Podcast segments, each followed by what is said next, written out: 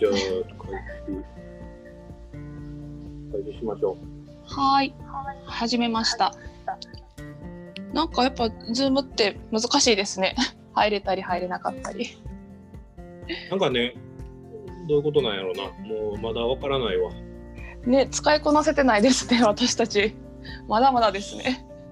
いやーもうダメですよ。もう30も後半になると僕ダメですよ。いやいや、そんなん言わんといてくださいよ。だけどやっぱりこういうツールは進化していくから使い続けないといけないですね。本当に。いや、本当に。もうだからもう最近も、なんかまた、またじゃないけど iPad 買ったよ。あ、そうなんですか？へえ。それは何用ですか？ん？なんか仕事用というか。でまあ、そうか。生産地行く時とかに便利なんですかね？うん、今さそのハンドブック作っててコーヒー栽培のはい。なんか昔々だいぶ昔に6年前とか7年前ぐらいに1回作ったよねはい。なんかあのコーヒーの苗木の育育て方とかうんうん。あと何やったかな剪定の仕方とかはい。で生鮮方法とかさうんうん。で農家さん用に作ったんようん。んで今回あのほらうちってネパールのコーヒー輸入するやん。はい。でそのまあ事業として、えー、と商売というかビジネスとしての、まあん、輸入というか販売みたいなこともするけども、うん。えっと、それとはまた別で坂の途中としてうーんとなんていうの国際協力というかさ、はい。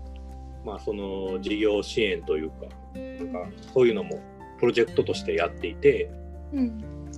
でこの前話したあの増田さんはい。なおさんうんうん。奈緒さんからあの予算としてハンドブック代というのがあるからうん。そのネパールのコーヒー生産者に向けたハンドブックを作りなさいと言。われましてですねはい。であの多分ね 4ヶ月前にぐらいに言われててんけどはい。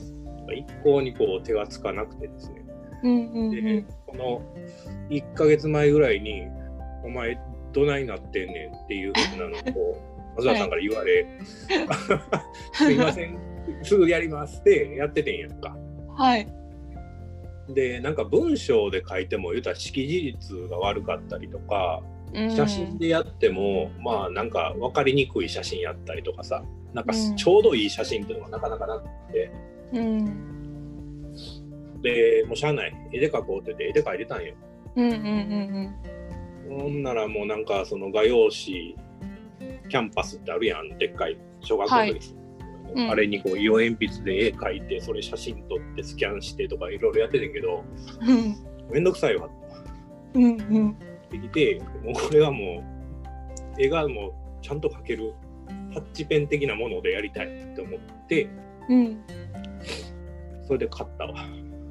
いやー、極めて現代的な転換になりましたね。いやもう描きやすいわもういいね iPad。えー、あじゃあペンがついてるからそのまま絵描いたのがなんでしょう PDF 化できるとかそんな感じなんですか？そうそうそう。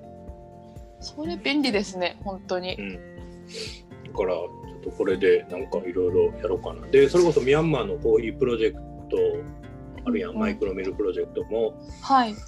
今まあ産地の方といろいろやってて農家さんに向けたある意味こう生鮮法生鮮加工上の作り、えー使い方というかさ。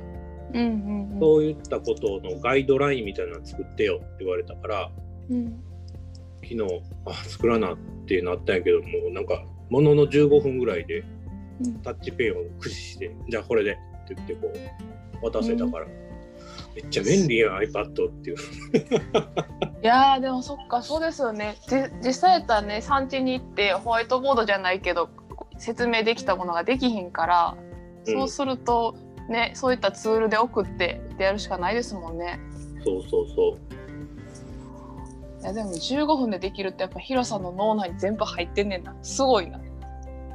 入ってる入ってる。入ってるけど、そのアウトプットの仕方が俺めちゃくちゃ減ったやからさ。いやもうここあのねもうそうやねあの ほらもう年末でしょ？はい。でえっとね来年の目標っていうのを僕も決めたんですよ、お何ですか？それは。もうとりあえず書きまくるっていうことにしたわそれは何をですか？いやもうなんかもう全部あのだから僕のコーヒーのなんていうの？知見頭に入ってること。頭に入っていることをちゃんと文章化しようと。あーめっちゃいいそれ。はい。であのなんやろ？うその週1回さ今やってるやん。あの勉強会というか。はい社内で。そうですね。社内で。うんコーヒー勉強会で、まあうん。今回入ってきたのはこれでで最近やとちょっとこう焙煎度合い変えたさうんうんあーコーヒーを飲み比べしながら。うんうん。で プラスアルファじゃあタンザニア今回の入ったやつこれはこうですみたいなこと伝えたりしてるやんか。はい。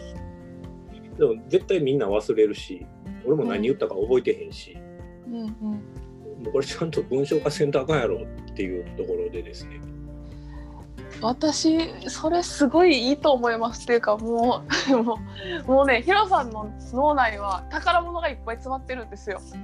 本そ当にいやいやいやもうコーヒーのもういろんな宝物が詰まっていてそれをこう なんでしょうね見える化される文章化される。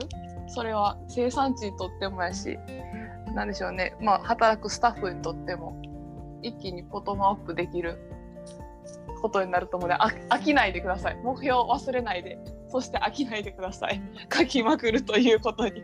なんか半年後に「俺書くのもやめたわ」とか言って言いかねへんいやと思う。ーありえるよね。もうありえるよな。それどっかに貼っといてください 今年の目標そう書きまって書くこと。あと飽きないことも追加してほしい。かっこ。そうそこは課題ですね。ねちょっとあのあれ？どうなりました？ってさりげなく聞きます。その時は。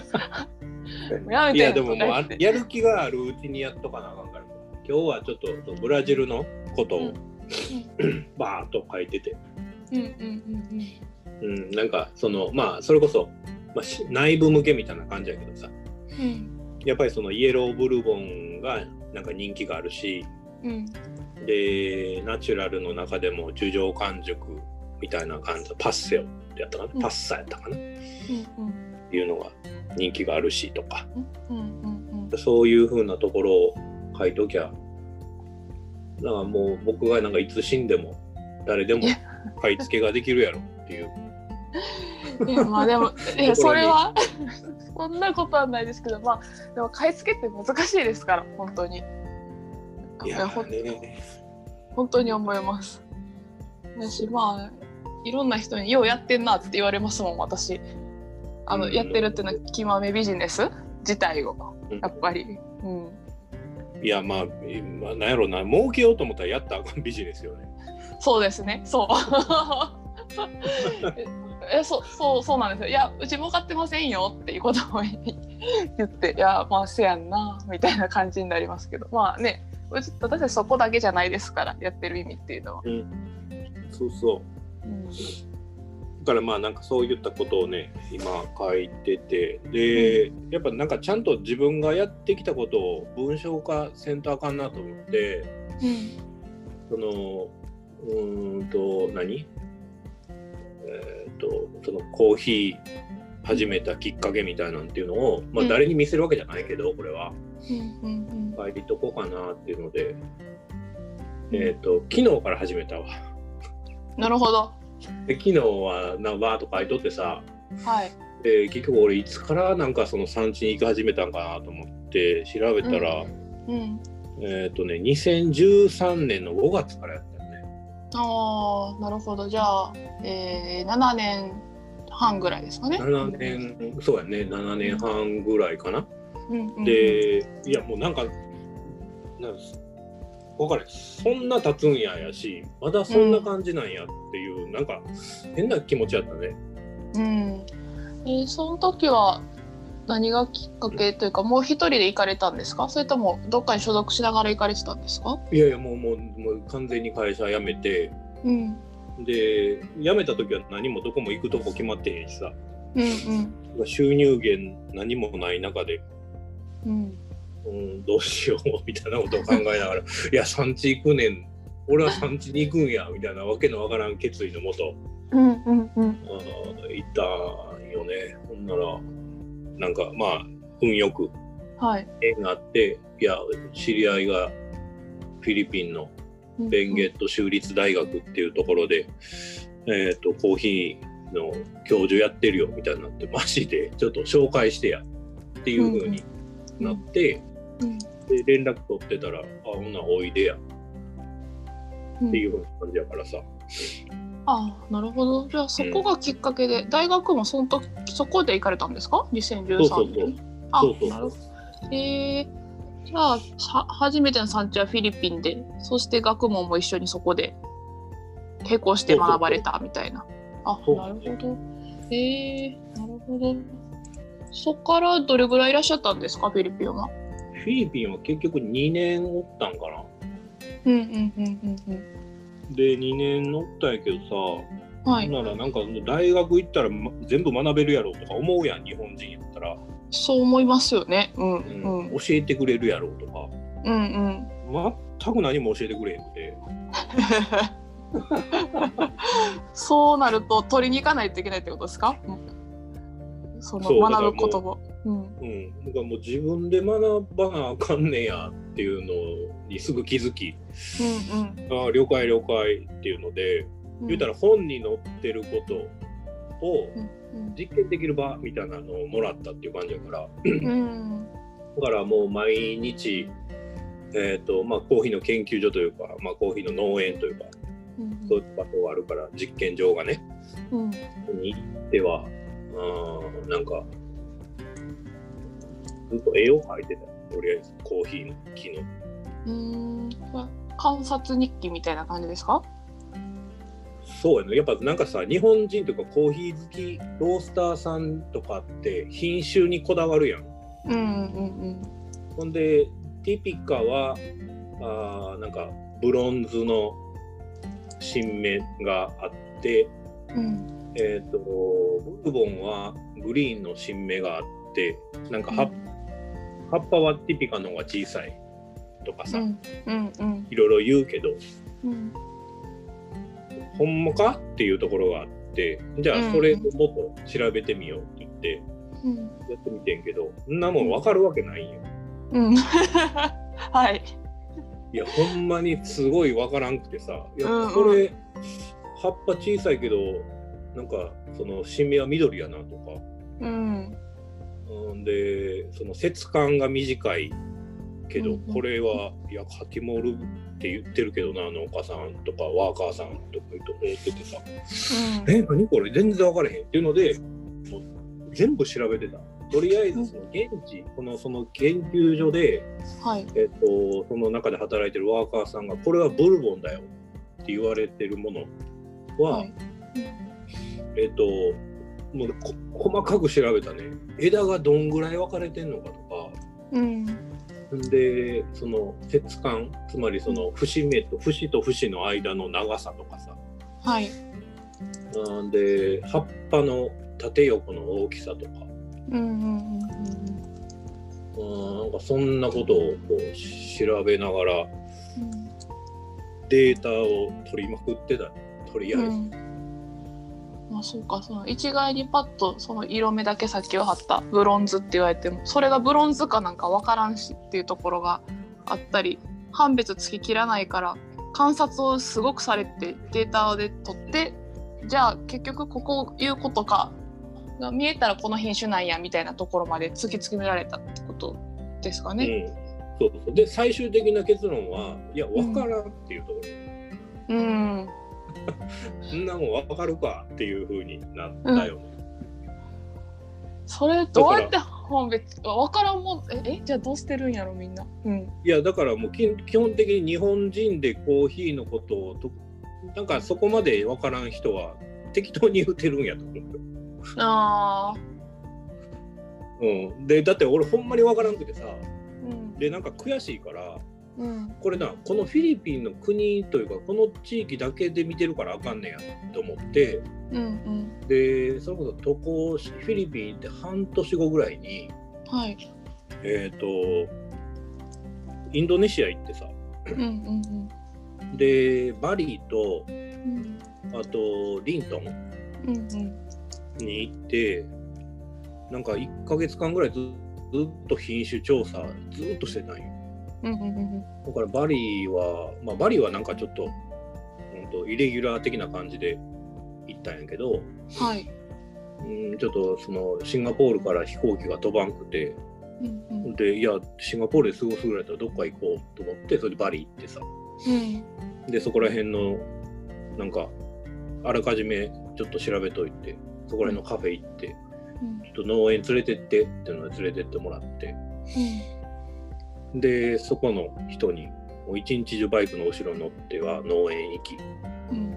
でちょっとそこで待っといてって言ってコーヒーの葉っぱの大きさ調べるっていう、うんうん。わわけわからんかったやろなその案内してるおっちゃんからしたら。何してんねんこいつみたいな。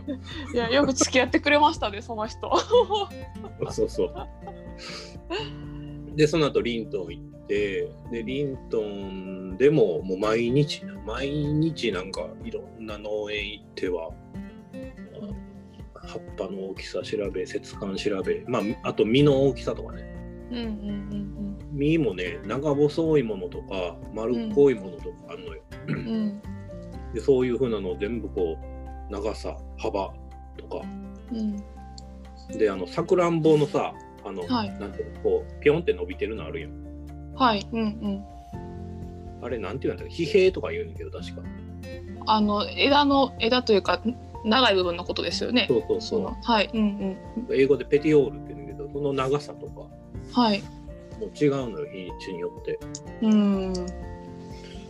まあ、なんかそれをなんかひたすら。面白ひたすら調べてたよね、もう5キロぐらい痩せたけど いや。ガリガリになって帰ってくるっていう。もう取りつかれたようにはずっと調べてたんでしょうね その時のヒロさいやそうやね。なんかそれをやってん。うん。まあまあそれででも結論はやっぱり分からんと。うんうんだからなんとなくのその特徴的なところは捉えられるけれどもはい。うーんとなんやろうな。そうティピカは絶対にこれとかうんまあそのなんちゃらっていう品種は必ずこういった形になるっていうことはまあなくて。うん。やっぱその中にはイレギュラーな発言系っていうの発言の仕方っていうのがあってとか。うんうんっていうのがなんかその中で分かって品種調査っていうのは、まあ、あんまり意味がないというか、ほんまにしていたかったらその DNA 鑑定しかないなっていうところやな。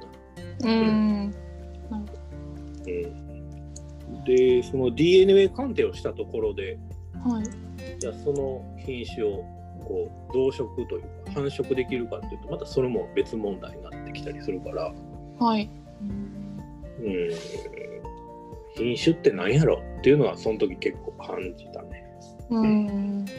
それを増殖できないっていうのは何でしょう。種をそこから採取して植えたとしても同じものにはやっぱりならない。さっきの発言系って言ったらいいですか？ちょっとうん、そうそうコだからさは。はい。うん。そうなんか結局その今はもちろんそのティピカとか言われる品種が、まあ、目の前にあったとしてもはい。そのなんていうの親の代とかさおじいちゃんの代とかもっと昔の代のコーヒーは、えっとそのなんていうのかな祖先はうん。そのまあティピカはティピカであるけどもティピカと例えば勝浦が混ざったりしてた、混ざったりしてんのようんうんうんだから100%ティピカなんて基本的にありえなくて、んでそういうふうになってくるとその種から種を採取してさうん。でそれを植えたとしてもうん。ティピカかどうか分からへん品種が生まれるわけよ。基本的にはティピカって言うけど、ティピカ系と言われるものなんですかね。そうなんかそう、ん。なんか80%ティピカ20%勝浦っぽい品種ですっていう感じなのよね。うんうんうんまあそうなってきたらそれはもうなんか分からへんからさ。うんうん。だからもう品種はなんかそこそこになってしまったからまあどっちかというと商売的なところでの品種の大切さっていうのがあるし、うん。うーんとそれからまあ僕はどっちかというと生産者側 の品種の大切さっていうところがあるからうん。えっ、とまあ一番最初に気をつけるのは生産量かな。うんうんうんうん。うんその効率が悪くないような一定の収量があるような品種を選定する。うんで、えっと、まあ、その地場の品種というか、まあ、すでに植わっているコーヒーの中で、じゃあ、まあ、言うたらそこに植わってるってことはある程度適しているから、うんうんうんその中で、じゃあ、どれが合うか。で、うんまあ、プラスアルファ、ビジネス的にどの品種がいいかっていうので、じゃあ、これにしようぜとか、これちょっと今後植えていこうよとか。そんなことは言ったりうんしてるさ。うんまあまあ私まあ何してもそうなんですよ。なんか昨日書いてていろいろ思い出しながら。いやーもうその話だけでずっと深掘りできますねヒロさんヒロさんの この私の履歴書みたいな感じで ほんまやね。で2020年ここからどうどうしていきたいかですねうん。まあでも計画的やったんですか？この2020年までのこのコーヒーのヒロさん的歩みとしては、いやいやもう全く違いますよ。なるほどだってもう俺コーヒー日本のコーヒー業界にはもう戻らないと思ってた。もうその2013年行かれた時の気持ちとしてはですか？うん。うんうんはい。ね。もういい。もうもうそっちではないと思ってうんうん。うん行ってたんですけど。結局まあこういうふうにこう日本のコーヒー業界にのまあに戻っていろいろと、なんか活動をさせていただいているみたいな感じなので。いえいえいえ。でも日本戻られたのはでもどうですかね。ほんと4年ぐらいですかねフィリピンから戻って、うんうんうん。まあ言うたらフィリピンって2年間行って一応戻ったんやけど、はい。まあ一応は日本をベースにしつつ、うん。あとはなんかそこからもうすでにその時いろんな国から仕事をいただいてたから、うん。でまあ産地をぐるぐる回るというか、もうその時ってほら、もう僕個人事業主やったから、うんうんうん。日本にいても基本的にお金にならんのよね。うんうんうんだから、なんか、そのいわゆる途上国と言われる地域でお金を稼ぐっていうわけのわからん生活を、いやいやいやまあでも栽培コンサルじゃないですけどってなったらね現地行って農家さんと一緒にやってなんぼって話ですもんねそれは。でまあそんなんなる気もなかったしさ、別にコンサルなんてやる気もなかったし、うさんくさいやん、コンサルって。怒られますよ世の中のコンサルコンサルティルコンサルティング業っていうのがあるぐらいですから まあまあ何を価値にしてねやるかっていうのによってだいぶ変わるのは分かりますよすごい。それそれうんいや、なんかそのビジネス系のコンサルとか、結果出しはいいからいいねんけど、コーヒーのコンサルってなんやねんとか思ってもってさ。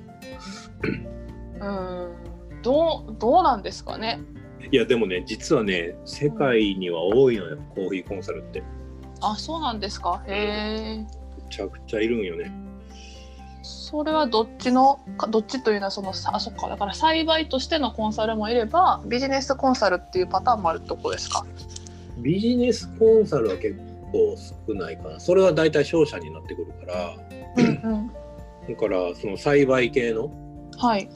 コンサルをやってる人たちっていうのは結構いて、はいで、もちろんその有名な人たちも結構いんねんけどさ。うんうんうん。それは海外なんでしょうね。欧米系の方々とか、うん。う。うん。んが大体がそういう人たちは、CQI とか。ああそこに属してやっていくうん。という感じなんですけど、うんうん。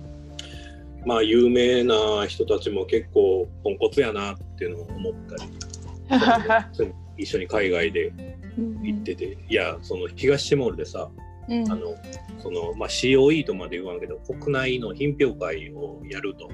うん。でまあその時にまあ一応 CQI も呼ぼうぜってなってさ。うん。で読んでまあ有名なコンサルの人が来たわけ。うんうん。でまあいろんな産地を見て回ると。うん。なったんやけどさなんかそのその人そのコンサルの人がうん。えっ、ともう、まあ、ある村まで行くと首都から。はい。で、まあ、3時間ぐらいやねんけどさ。うん。あと30分ぐらいで着くっていうところでうん。もう遠い。引き返せと。ほう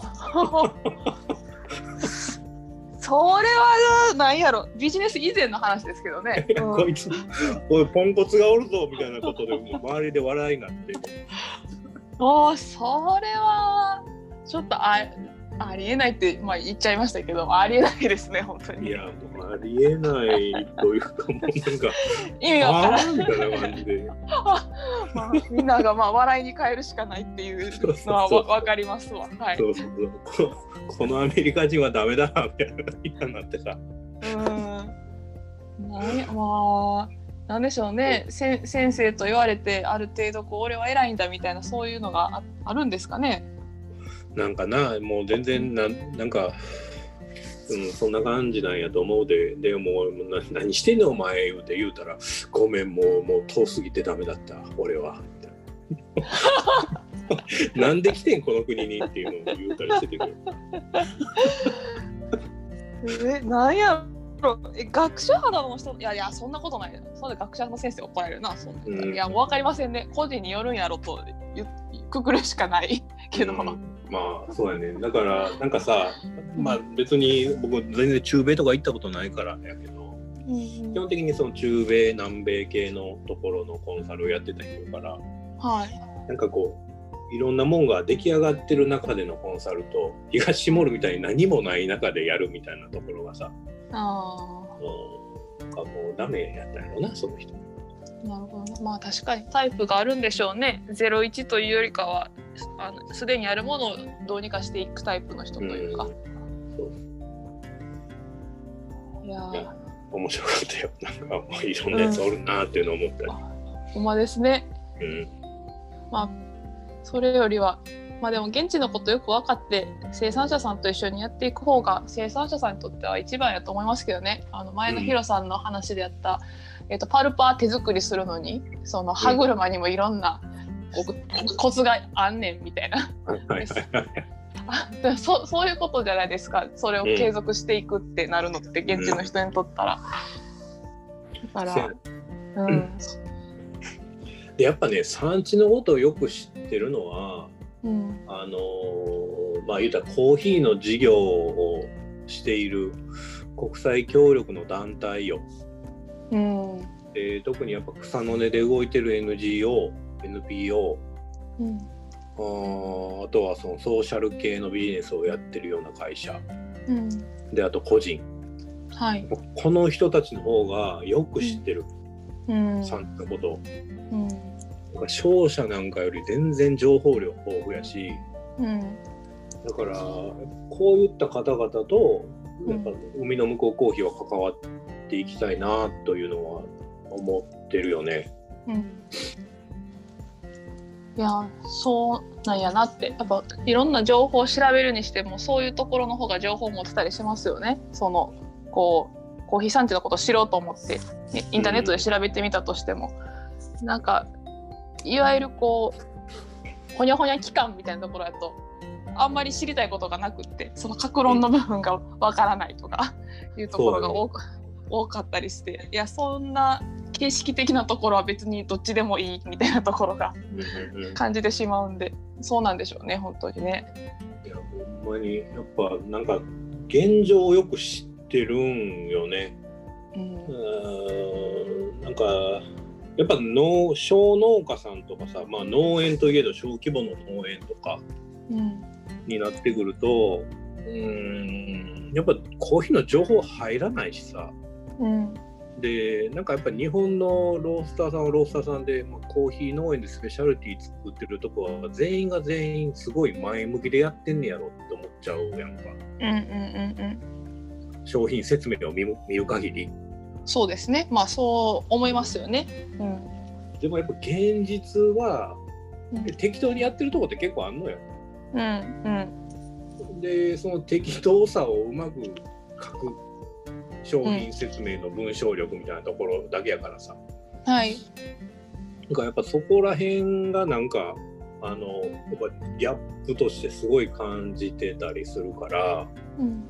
なんかどうにかしてやっぱその部分、まあ、その消費国と生産国のギャップうん。というのは、なんか前も話したかもしれないけどやっぱここはどうにかしてうーんとなんか明らかにしていきたいなとは思うよね。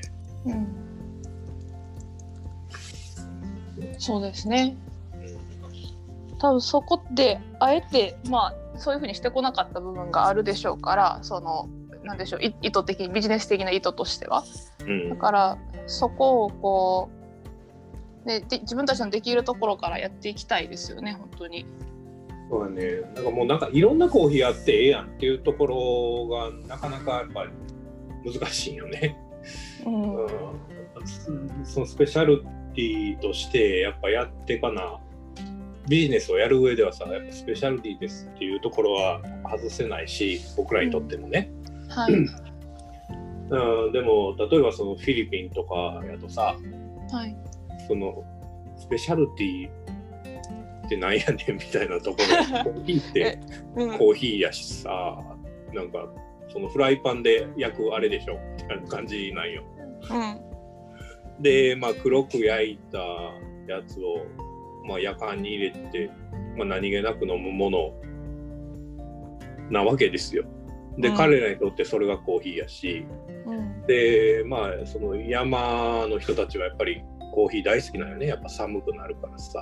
うんでやっぱこのこの時期12月クリスマスとかももうやっぱ10度下回るとかも結構あるのよ。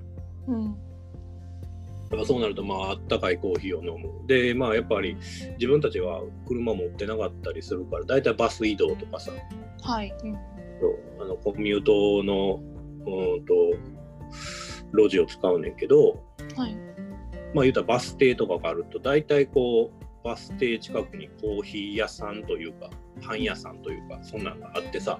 うんでそこで大体まあどんぐらいかな。50円ぐらいでコーヒーが飲めるわけよね。うん。アラビカコーヒーっていうのが。うんでそのコーヒーはさうーんとまあちょっと甘い。うんねんけど、まあめっちゃ熱くて甘い。うん。でほのかにコーヒーの香りがするみたいなうんものうんが。はい。でも彼らにとってそれがコーヒーなんよ。うん言ったら何気なく飲める50円の甘い香ばしいコーヒーがコーヒーやから。うんでこれもコーヒーなんやけどそれはコーヒーじゃないっていう考え方をしてしまうとなんか本末転倒というかさうんなんか彼が作っているコーヒー文化みたいなんていうのを否定してるみたいに考えるとはいなんかな。やっぱそう考えるとやっぱ日本のコーヒーってある意味量圏が狭いよなとかって思ってしまうこともあって。うんうん。なんかビジネスのためのコーヒーでしかないとかさ、ううんん思っちゃったりとかね。うん。うん。まあまあこれを聞いてる方々は別にそうは思ってないと思うんですがなんかねそういうふうなところはたまに感じたりするとさなんかもっとコーヒーって面白いし深みがあるのに、なんかもったいないなとかね思っちゃったりするよね、そうですね。でもやっぱりだからこそストーリーやねっていうのがあるから。うん、そうですね。まあでもとしまあ、興味がないっていう方はもちろんいらっしゃると思いますけどやっぱそういう情報が知らない届いてないだけっていう人もやっぱりいらっしゃると思うんで、そう。そこは何でしょうね、まあ、幅としてあの選ぶか選ばないかはその人の次第なんだけれどもこういう選択肢もあるしこういう楽しみ方もあるしみたいなっていうのを伝えること自体には自分たちは意味があると思いますけどね。そう。で、だからそれこそ逆にこう生産地側というか、例えばフィリピンのコーヒー屋さんとかは、うんその焙煎はフライパンでするものなんよね。うんうんだけどさ、このまあ上から昔からこうやられてるいわゆるこうもうなんか50年60年とやってるようなはいあの焙煎業をやってる方々はもうその焙煎の中から見えてくるコーヒーの品質とかさ、うん。美味しさっていうところにやっぱ魅了されてるやろうし、うん。その楽しさであったりあるわけやん。うん。で言うたらそういったことを生産者は知らない。うん。で、うん。その中でこう日本らしいコーヒー文化っていうところとかさ喫茶文化なんて言ったりするようなところがあってでそこがこうずっと培われてきてある意味こうちょっと文化的な飲み物になってきたりするんやけどさコーヒうん。ーって。だからなんか 頭で飲むコーヒーみたいなところが出てきたりしてるんよね。うん。何気ないコーヒーじゃなくて頭で飲むコーヒーというかまあはい。それも一つの楽しみ方で、うん。うん、なんかそういったことをある意味生産者は知らなくて。うん。でもそういったところをあの、うん、と農家さんは知った方がうん。また彼らは彼で楽しみ方がうん。増えたりさうん。するんですけどね。だからなんかそこをねなんつうかなんか橋渡しじゃないけどそういうことがやっぱり必要になってくるというかなんか僕自身はやるのが楽しいな。だから農家さんにさあのなんかいないろんな国でやってるんだけど手編み焙煎あるやん。手編みのはい段入り、うんうん。あれあれを持ってって、えーとガスコンロを持ってってうん。カセットコンロか。はい。でワークショップの時にたまにもうだいぶ前やけどねやってたんよ。はい。でこうシャカシャカシャカシャカ火の上で振りながら目の前にいろんな農家さんがいて、うん でえっ、となんか1分ごとにこう豆を取り出してでこれを並べていって。うん。でこれが1ハゼと言いますとかこれが2ハゼですよ。でその時の色味がこうです。うん。であなたたちが飲んでるコーヒーの色味はどれですかってなるともう2ハゼ後半なんよね基本的に。うんうんうんうん。で日本とかで最近飲まれてるのはこの1ハゼのこのところらへんですよとかっていうふうに言うとえー、みたいな顔をすまあ反応があるのね、うん。でじゃあ飲んでみましょうっていうので飲んでみるとうわ酸っぱみたいな顔をみんなするわけよ。はい。こんなん日本人飲んでんの？みたいな顔をね。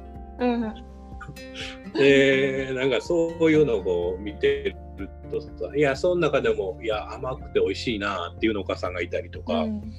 あこれ爽やかやなとかうん。で結構鋭い農家さんとかはすごいまあエチオピアとかでやるとレモングラスっぽいよね。農家さんでレモングラス育ててるから。っうんうんていうような反応があったりして。うん。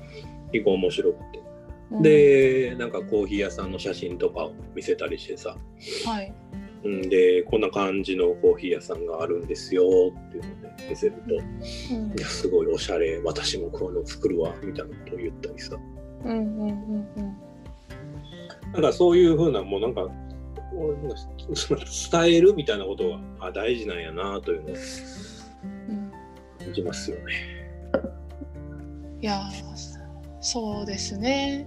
なんかそうやないやそそのさっきさ冒頭におっしゃった、まあ、ギャップ？生産国と消費国のギャップってそのギャップの例を今言ってもらってたなと思ってて実体験に基づいたヒロさん、そうやなっていうのは思思いつつそれをねなんかどういう形でやってったらいいんやろうなみたいなことを今私は考えてました。そううんそういう実態があんねんなと思いながらただ情報として行き来するだけでそれでいいのかとかなんか何があったらそれがそれぞれの人たちにとってなんでしょうね次の体験体験っていうか何か形にしていけるんやろうかみたいなのがなんかうんうまくまだ出てこないんですけどなんかそういうことにか知恵を絞っていくのが自分たちの価値なんかなみたいなことをちょっと思ったりしてました。そうやね。だからなんかそういったさ、なんか素朴な農家さんにさ、うんうーんと、なんかただ品質のことだけ伝えるわけにはいかんわけよね。うん、そうです品質がね。いいから売れますよって言っても、まずそもそも品質のことがわからんから。うん、で、いや、標高が高い方がそら好まれんねんけどさ、商売としては、ビジネスとして。はい。だからといって標高が高い農家さんもいれば標高が低い農家さんもやっぱそのワークショップとかに集まるわけで。うん、でその人たちにいやアラビカ種というのは標高が高いところが良くてでフィリピンの中でもやっぱ標高が高いところが美味しいですと。うん。でそれが高く売れますなんていう話をした際にはさじゃあ私のとこはどうなの？みたいな反応が来るわけよ。なりますよね。うん、その時にならなんかいやいやあんたのところは標高が低いからそれなりの品質しかできへんしまあそれなりに頑張ったらとはやっぱ言われへんよね。だから、う、うんまく伝えなあかんかったりさ。うん、そう。いやなあいろいろあるわなっていうのね。まあ、いや、そう、ほんまですね。いや、どうなんやな。やから、なんか、まあ、わかんないです。単純な話だったら、そういうのを地域ロットとして分けて、ああ混ぜて、一緒に。その中で生成方法で。勝ち出していくんかなとか、わからないですけど、私のその。知る限りでは、そういうこととかやんのかなとか。そうじゃない部分のって伝えていくのかなとか。うんいやー、品質だけじゃないですね。そうなんですよね、だってそこの人だってね先祖代々多分こう大事にしてきた地域だろうし標高が低い高い関係ないじゃないですかそのせ人にとってのその土地っていうのは。だからやっぱコーヒーに対して大体皆さん愛着を持ってるからコーヒーの木に対してね。うん。だからまあいわゆるカットバックやろうぜって言ったっていやいやそんなもったいないことできへんと。で何よりもこう先祖から受け継いでるコーヒーの木なんだからそれを切るなんてもってのほかだ。っていうような考えを持ってる人たちっていうのはやっぱいるのよね。うん。でやっぱそれってまあ一つ大事なことやなと思っててうん。なんていうの？お金じゃない部分やん。お金じゃなくない部分でちゃんと価値を感じてるコーヒー栽培に対して、うん。これはやっぱなくしちゃあかんと。うんでもそこの部分をいやいやその生産量を上げるためだとかっていうだけに絞っちゃうとねうん怖いからさ。うん。だからねそこの部分。をだからやっぱコーヒーの栽培は昔からやってるところは大体そういうふうな思いが強いかな。うん。だからねあのカットバックしようぜっていうカットバック運動はかなり 知事として進まないみたいなことがよくあるんですけど。いやまあそれは愛情の裏返しというところで生産者さんにとってはそどれだけそれを合理的に理解してもらうかですね。それが愛を継続するために大事なことなのよみたいなところ。をそうそう。あもう若返りだからカットバックって言い方は基本的にしなくてうん。あの英語であのウィジュビネーションっていうんだけどはいあの日本語やとな若返りっていう言い方をするのね、ああなるほど、うん、うん。だからそのえっとまあその先祖の木を若返らせましょうよっていう風な言い方をよくして、うんうん。でまあこう使わせてくれるようなそのプロット場所があればそこで一回デモンストレーションしてうん、でなんか3ヶ月後とかに来るとほら生えてるでしょみたいなのを見せてさ。うんうん。で、まあ、それが難しい場合は農家さん連れてもうすでにやってるところに連れてってほらこんな感じでやるとこういうふうに生えてくるんだよみたいなっていう。ああそうなんや。じゃあやってみるみたいな。うん。でやっぱそういうの見ると、まあ、教えるより見るのがやっぱ一番だよね彼うら、ん。うんうんうんうん。だからそういうふうにしてやっていくともうスピード感はやっぱり日本とは違うよだから映像を見見せてで実際に見てもらってで実際に自分でやってもらってようやくやろうってなるから。うんうん。だからそこまでのスピード感はさやっぱ全然違うんよね。うん。だからそのもうせかせかした日本人も俺も最近もせかせかしてんねんけどさもうあかんよなすげえゆったりしてたのになんかせかせかしてるもんな ここは時々コーヒー生産地だと思ってくださいじゃあそういう時は。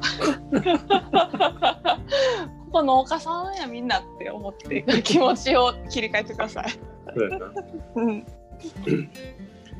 だからもうなんかすげえこうなんか流れ方が違うからうんその彼らのスピードに合わせていくっていうところも大切にしながら。いやー。なんかねまあでもこういうところでお話しするのかな。なんかまあ今のヒロさんの話って、まあ、結局その、まあ、文化が違う人たちそもそも。その、うん。物事に対する考え方のこのアプローチが違うじゃないですか多分。まずうんうんうん。日本,、日本人とそうじゃないっていう異文化っていう意味で。だしその中でもこうなんでしょうね。関わってるものが農産物とかその例えばこう、うん、それをビジネス化しようってしてきてない人たちの考え方とそうじゃないっていうところでまたそこではまたギャップがあると思うんですけどうんでさらにそれがこう彼らの生活の一部に根ざしてるみたいなビジネスとして商売として考えてなかったりするとうん先祖からの宝物みたいなっていうものに対してなんやろただ商社が来てこれ売ってくれああだこうだって言ったら多分絶対成り立たない会話やと思うんですよね。なんかそういうところまでそういう状態というかいかにそういう違いがあるかみたいなことすら多分知らない消費国としてうん。特にコーヒー業界でコーヒーのことだけある意味考えてるビジネスの人とかになってしまうと、なんかだそういうとこなんやなって今聞いてて思いました。わ私もやっぱは体験してないと分かり分かりきらないところもあるしそういう、まあ、噛み砕いて生産者さんと話してその中で作ってもらってって、ねまあでもそれでできたものは届いたらひとしおでしょうね本当にそれが美味しいってなったら。そうやね。だからまあもう俺もだからようわかるね。もうだって品質しか考えてこなかった人やからさ、日本のコーヒー会社でいた時は。うんうんだからその生産者のこととか文化のことなんてそんなに本で読むけどそこまでみたいな感じやったんようん。やっぱ実際に見て話して接してみたいなことをやってるとああやっぱコーヒーって品質だけじゃ全然ないわ。というか品質なんて超上辺だけやんみたいな感じのところに思っちゃったりするからさ、うん。まあ、あんまりこれを言うと あの怒られちゃうから。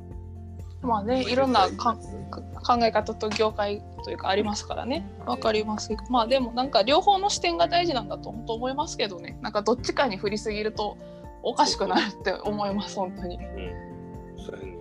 バランス感覚ですよね。ね。いやでもそこがチャレンジですよね。きっと自分たちにとっての。うん。いやもうそれこそ僕らなんて特に生豆業やからさ。うん。やっぱ品質のところはすげえ重要視するし。うんん。で何よりアピアランスのこととかさ欠点のこととかすげえやっぱり重要やし。うん。そういう中でうん生産者のことも彼らの生活のうんスピード感とかうん。うん。なんかいろいろとそういうことも考えたりね。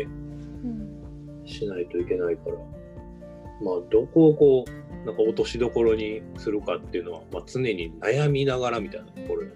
うん、まああと生産地にもよるんでしょうしね。こここまではできるとか農家さんもやりたいと思ってるから一緒に行けるけど。別の地域はそこまで農家さんも求めてないみたいな。ってなったら、まあこのクオリティでこういうもんですっていうのをちゃんと伝えて売っていくとかわからないですけどそう全部が全部そう同じにはならないんだろうなっていう気もしますしね。そうやんね。いやまさにほんまそうなんですよ。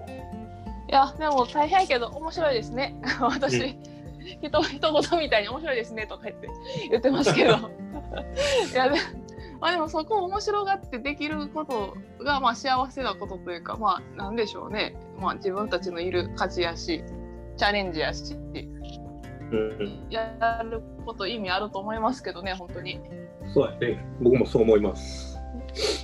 うん、か来年はねまた引き続きそういうところの、まあ、地域を私たちとしては広げていきつつその取り組みを深めていくみたいなところをやりたいですね。そうですね。だから今ちょうどもう大体東南アジアは今生産 期、ん？収穫期か収穫期に差し掛かりつつあって、うんうんえっ、とこの前だからベトナムの生産者あの人たちとちょっと話してさ、ズームで。はいで、今年どう？みたいな。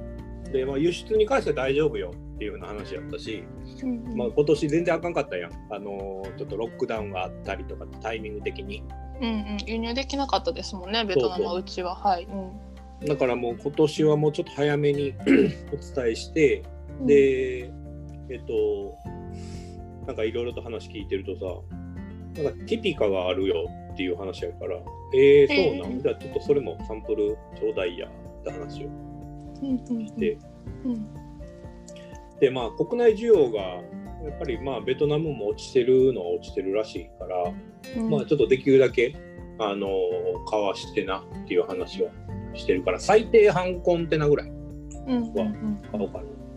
うんうん。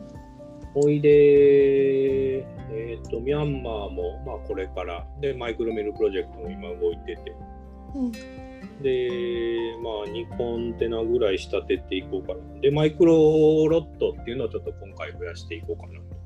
うんうんうん。で、あとは、どこや、雲南か。雲南も、えっ、と、今回は結構早めに言ってて、うん。で、ちょっと欠点豆あるやんか。って話をしてさ、うんうん。で、その欠点豆を覗こうね、よろしくねっていうところを今話してるって感じかな。うんうんうん、で、タイに関しても、まあこれから生産されていくから、できたらサンプル送るね、みたいなことで言ってて、で、インドネシアは今日か昨日か船積み予定や。ちょっと後で聞かない。船詰めたっていう。うんで、あとは東チモールが来年も初旬から多分ニュークロップになるんちゃうかな。あそうですか入校がじゃあ、もう入るんですねもうすぐ、うん、もう入って多分通関待ちみたいな感じじゃない？あなるほどう。うんんうん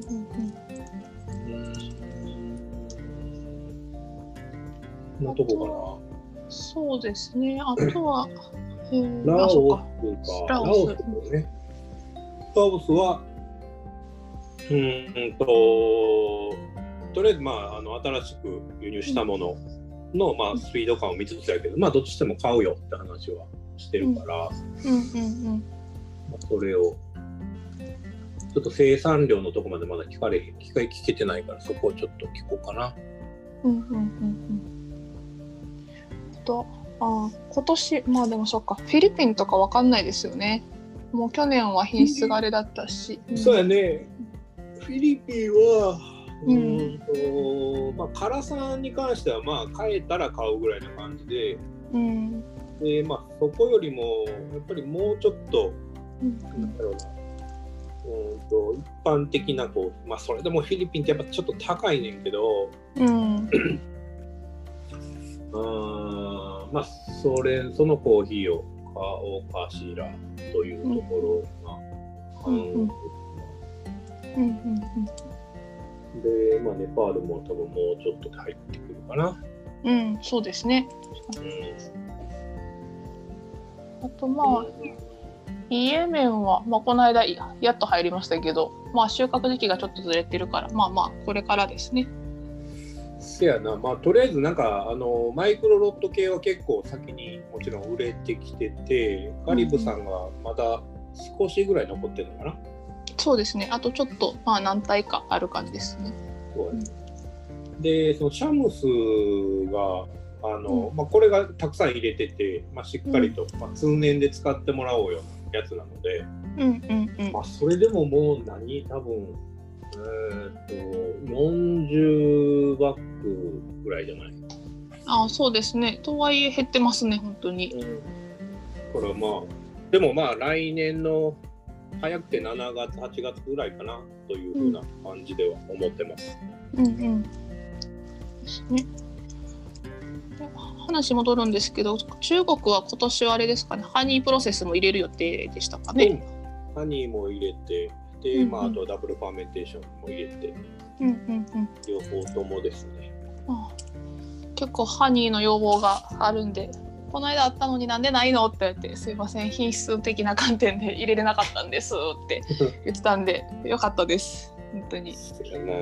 でちょっとま今あの農園の管理者が変わってさで、えっとその方に今いろいろと伝えてるところやね一つ手にあうんこれ中国語喋られへんからさ。いやまた別の言語ですからね。英語とは本当に全然違うんで。その時間が今ないわ。言語学を勉強する。うん、まあでも難易度が高いからまあ優先度的には。そうですね。って思いますけどね。ちょっと特殊ですよね。うんそんなところかな直輸に関しては。あでまあそれからちょっとパートナーをどんどん組んでいこうとは思っていて。あそうやよかったよかった。ちょっと今日あの中米のホンジュラスのところの生産者というかそことちょっとうん電話していこうかな、うん。それであとこの前ちょっと問い合わせがあったペルーの生産者が、うーんとペルーペルーの方なんやけどうん。その人ともちょっとズームでミーティングしようぜみたいな話だからうんうんうん。それをちょっとして。かな。うんうん。じゃあ中米南米系のところもね、まあ、今後うん状況次第ですけれどっていうところですね。そうだね。うん。あとはまあ直輸じゃないけど、まあ、うちのラインナップで言うとタンザニアがニュークロップがアガワルファミリー、ちょっとアガワルファミリーをちょっと変えたいねんけどな名前を。うん、そうですね。うん。ニュークロップ入うんってるから、うん。うんこの前飲んだらめっちゃうまかったよ、美味しかったですね。あれ、焙煎度違いもすごい楽しかったですし、うん。やっぱり。タンザニア深めやっぱ美味しいなぁ美味しいですよね。私もあれ、深めに、あの、みんなに投票しなかったですけど、私は深めに投票しようと思ってました。あの時。それ聞くの忘れてたね。俺後で聞こあのみんな時間なかったんで、あの時。やっぱ、なんですかね、コクとキレがあって、まあ、酸味のキレというか、でも飲みやすいし、口当たりいいしっていうところで、美味しいなって思ってました。せやね。うん、そうですね。アガワルファミリーが入って、で、でえっ、と、チンパンジー、今年はピーベリーじゃない、チンパンジーはもうすぐですよね。そうやね。まあ先に、まあうんもうちょっとかかるかな。先にまだ、えっとピーベリーの方があるから、うんうん一応かけつつ。うん。で、まあまだ通関も入港もしてないから、そこはうん入うん、れてからって感じかもしれないはい。けど。うーん、どころかな。あとは、まあ、ブラジル系が、まあ、来月の中旬ぐらいに入ってきて、うんうん。えーと、インドネシアはもう3月かな。リントンとアチェは。うんうんうん、そうですね。あの、うんジャワとかバリとかはさっき話してた、ああ、そうか、そうですね。入荷っていう意味で言ったら、まあ1月ですよね、そっちは。9月ですね。うん。うん、こんな感じだと思います。そうですね。あ、あと、えっ、と、ウガンダの、ああ、ウガンダね。えっ、とね、ウガンダは結局伸びに伸びて、今年はなんか買えずじまいやから、とりあえずね、タイプサンプルが産地からこの前来たから、うんうん、はい。目の前にあんねんけど、うんうんこれをちょっとカッティングして、うんうん。どうしようかなっていうところですね。うんうんうん。ですね。あとはエルサルバドルもこれからですかね。品質ああ、見て。でも今日、今日送っとくわ。あ、わかりました。ありがとうございます。はい。それがうまくい僕ったらはちょっとウォッシュが良かったけどな。なんかナチュラルとハニーしかなかったから、うん、なんかウォッシュなかったから残念やなっていう。あ、そうやったんですね。えー、そっか。ウうんォッシュ、ウォッシュ、そうか。ウォッシュがいいですね。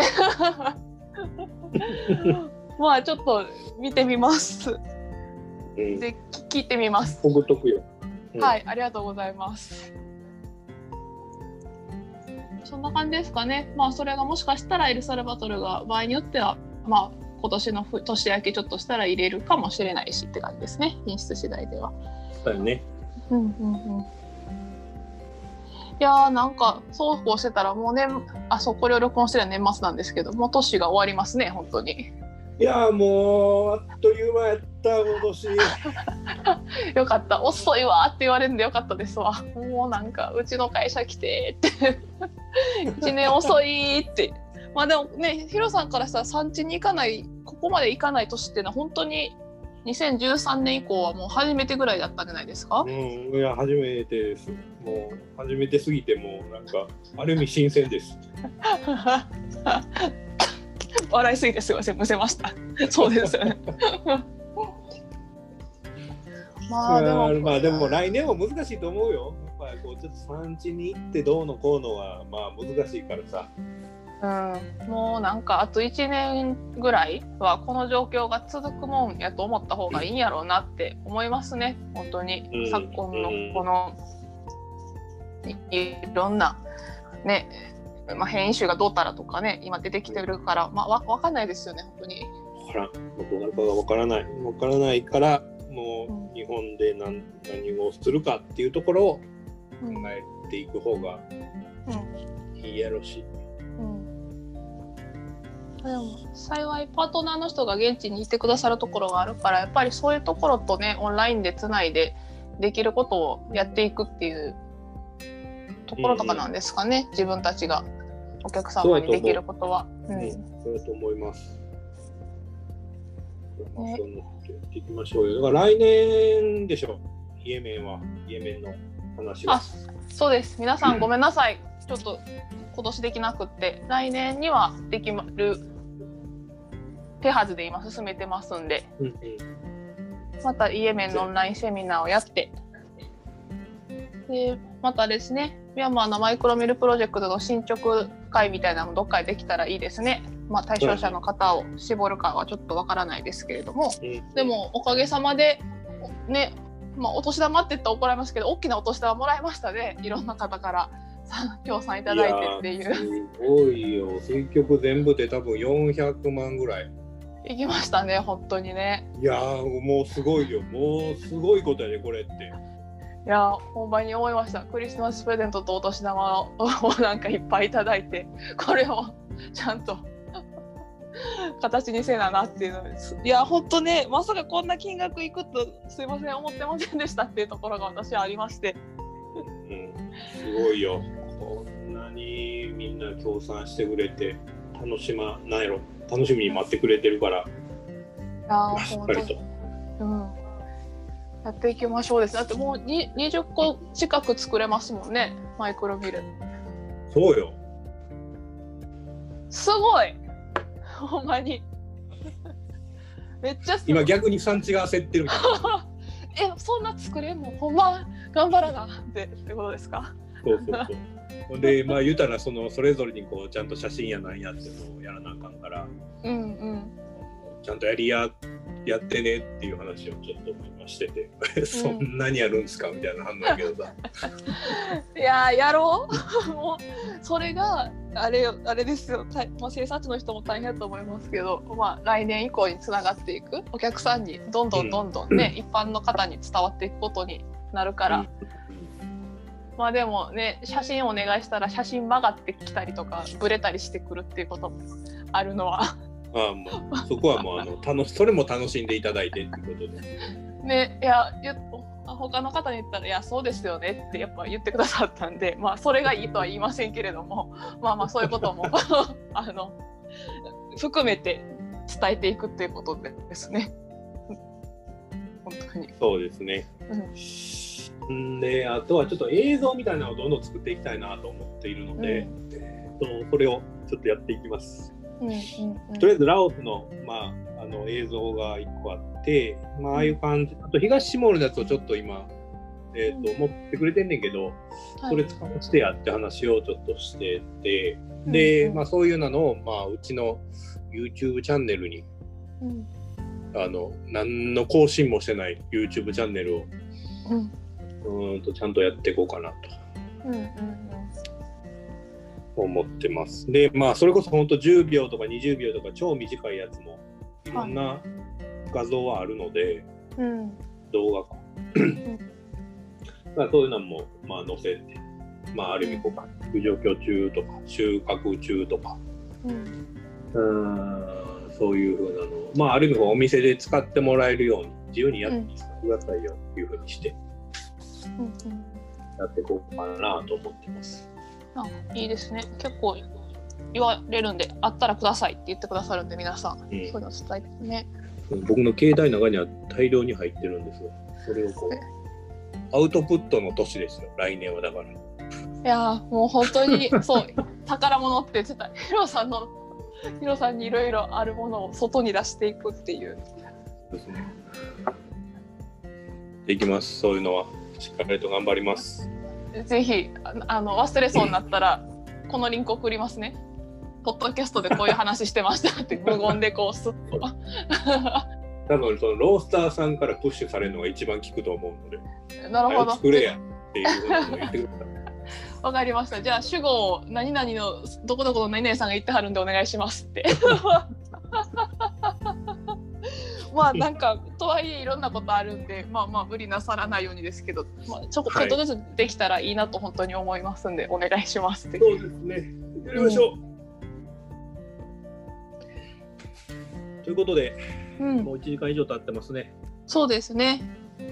あうーん、じゃあ、あのーまあ、マリオさんも含めて聞いてくださる皆さん、本当に今年1年は大変お世話になりました。えー本当にぜひ、うんよろしくお願いします。いやこちらこそです。あの皆さんお世話になりました。ヒロさん本当にお世話になりました。そうですね。まあ、来年もぜひ、はい、こちらこそ一緒に楽しいことしていきたいなと本当に思いますんで、ぜひよろしくお願いします。よろしくお願いします。じゃあ、これ配信するの来年なんかな。良いお年をって言いながら、いや、もしうなんか、今日今年でいいんじゃない？いいですかね。うんじゃあ、これで皆さん、じゃあ、良いお年をで締めて配信しますね。今日そう。ですね。はい。はい、良いお年を。良いお年をありがとうございました。ありがとうございました。はーい。